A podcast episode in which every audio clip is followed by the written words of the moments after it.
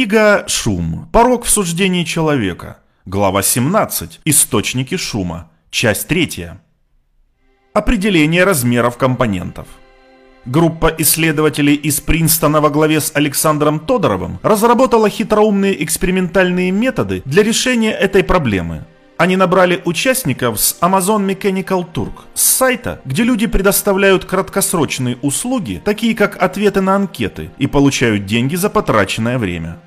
В одном эксперименте участники просматривали изображения лиц, созданные компьютерной программой, но совершенно неотличимы от лиц реальных людей, и оценивали их по различным характеристикам, таким как приятность и добросовестность. Эксперимент повторили с теми же лицами и теми же респондентами через неделю. Справедливо ожидать меньшей согласованности в этом эксперименте, чем в профессиональных суждениях, таких как приговор судей. Все могут согласиться с тем, что некоторые люди очень привлекательны, а другие совсем не привлекательны. Но мы ожидаем, что во многих случаях реакция на лица будет в значительной степени индивидуальной. Действительно, наблюдатели не пришли к единому мнению. Например, в рейтингах добросовестности различия между изображениями составили лишь 18% от разницы в суждениях. Остальные 82% вариаций приходятся на шум. Также справедливо ожидать меньшей постоянности в этих суждениях, поскольку качество суждений, выносимых участниками, которым платят за ответы на вопросы в интернете, как правило, значительно ниже, чем в профессиональных условиях. Тем не менее, самой большой составляющей шума был постоянный характерный шум. Вторым по величине компонентом шума был уровень шума, то есть различие между наблюдателями в их усредненных оценках о добросовестности. Случайный шум, хотя и значительный, был наименьшим компонентом. Исследователи пришли к тем же выводам, когда попросили участников высказать другие суждения. Например, о предпочтениях в отношении автомобилей или продуктов питания, или по вопросам, которые ближе к тому, что мы называем профессиональными суждениями.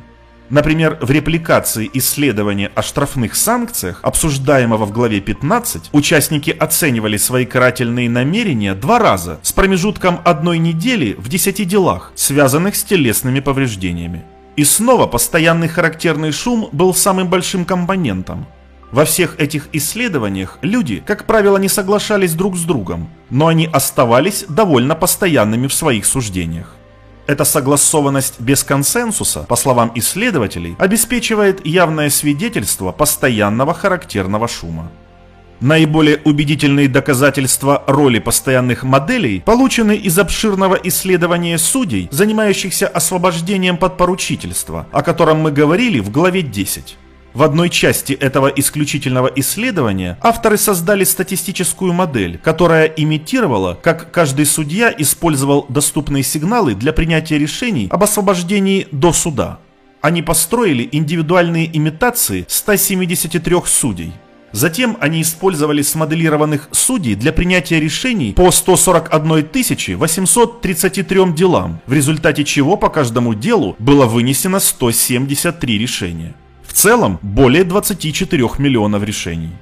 По нашей просьбе авторы любезно выполнили специальный анализ, в котором они разделили противоречивые суждения на три компонента – Первый – истинная дисперсия усредненных решений по каждому из дел. Второй – уровень шума, создаваемый расхождениями между судьями в их склонности давать разрешение освобождать до суда. И третий – оставшийся характерный шум.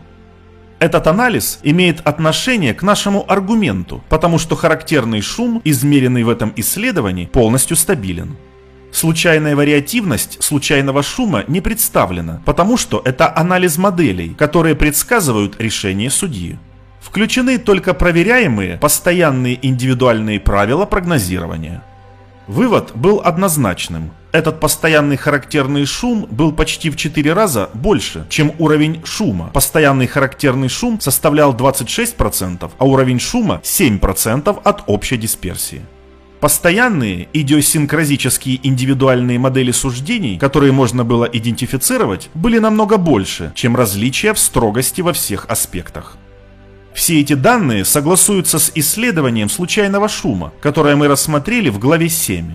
При том, что существование случайного шума удивительно и даже тревожно. Нет каких-либо указаний на то, что индивидуальная вариативность в самом человеке больше, чем различия между людьми. Самый важный компонент системного шума – это тот, которым мы изначально пренебрегли. Постоянный характерный шум – вариативность среди судей в их суждениях конкретных дел. Учитывая относительный дефицит соответствующих исследований, наши выводы являются экспериментальными, но они действительно отражают изменения в том, как мы думаем о шуме и о том, как с ним бороться. По крайней мере теоретически, уровень шума или простые различия между судьями во всех аспектах должны быть относительно простой задачей в том, как его измерять и справляться с ним. Если есть аномально жесткие оценщики, осторожные сотрудники по опеке над детьми или не склонные к риску кредитные специалисты, организации, которые их нанимают, могли бы стремиться уравнять усредненный уровень их суждений. К примеру, университеты решают эту проблему, требуя от профессоров соблюдения заранее определенного распределения оценок внутри каждого класса. К сожалению, как мы теперь понимаем, когда мы фокусируемся на уровне шума, мы упускаем из виду большую часть того, о чем говорят индивидуальные различия. Шум в основном является продуктом не разницы в уровнях, а взаимодействия. Как разные судьи обращаются с конкретными обвиняемыми, как разные учителя обращаются с конкретными учениками, как разные инспекторы-социологи обращаются с определенными семьями, как разные лидеры решают задачи перспектив будущего. По большей части шум является побочным продуктом нашей уникальности, нашей личности, которая судит. Снижение уровня шума по-прежнему является целесообразной целью, но если достичь только этой цели, большая часть проблемы системного шума останется без решения.